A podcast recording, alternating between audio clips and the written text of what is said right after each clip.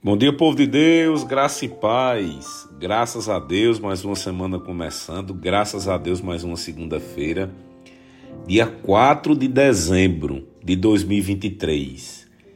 Primeira segunda-feira do mês de dezembro. Estamos no último mês do ano.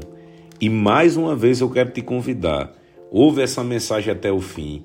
Medita nessa palavra. Pratica essa palavra e eu tenho certeza que essa semana vai ser uma benção. Queridos, eu tive meditando nessa virada do mês, entendendo que esse é o último mês do ano de 2023. E eu relembrei quantas promessas, quantas coisas eu tinha planejado para 2023. E eu queria te convidar a meditar a respeito das coisas, das metas, dos planos que você colocou para 2023.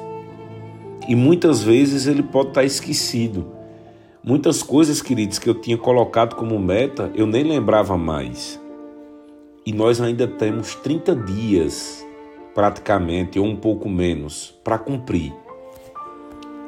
E, queridos, tantas coisas nós ainda podemos fazer esse ano.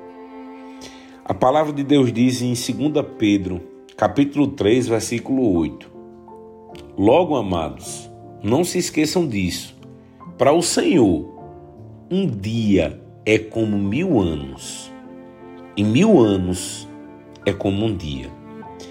Queridos, toda vez que eu vejo esse versículo, eu medito o seguinte: um dia é como mil anos. Ou seja, o Senhor ele vê tanto detalhe desse dia como se esse único dia tivesse mil anos.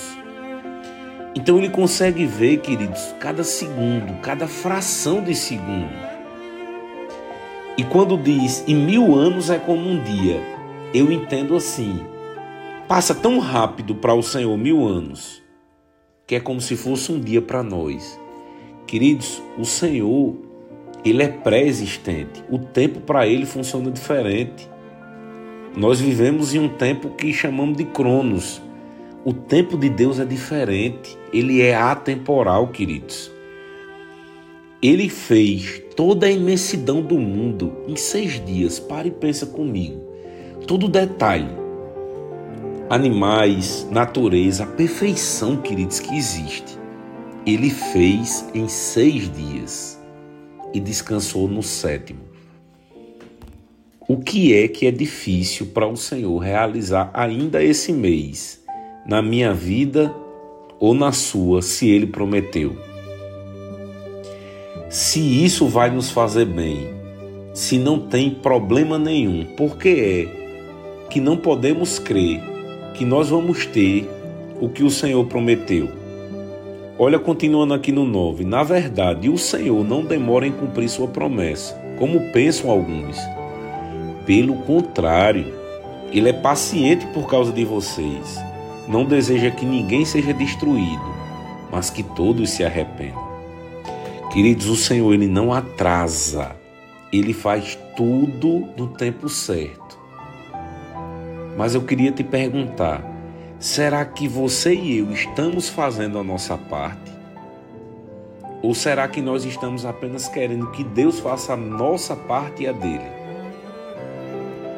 Malaquias, no capítulo 3, no versículo 6, diz o seguinte: Eu sou o Senhor e não mudo.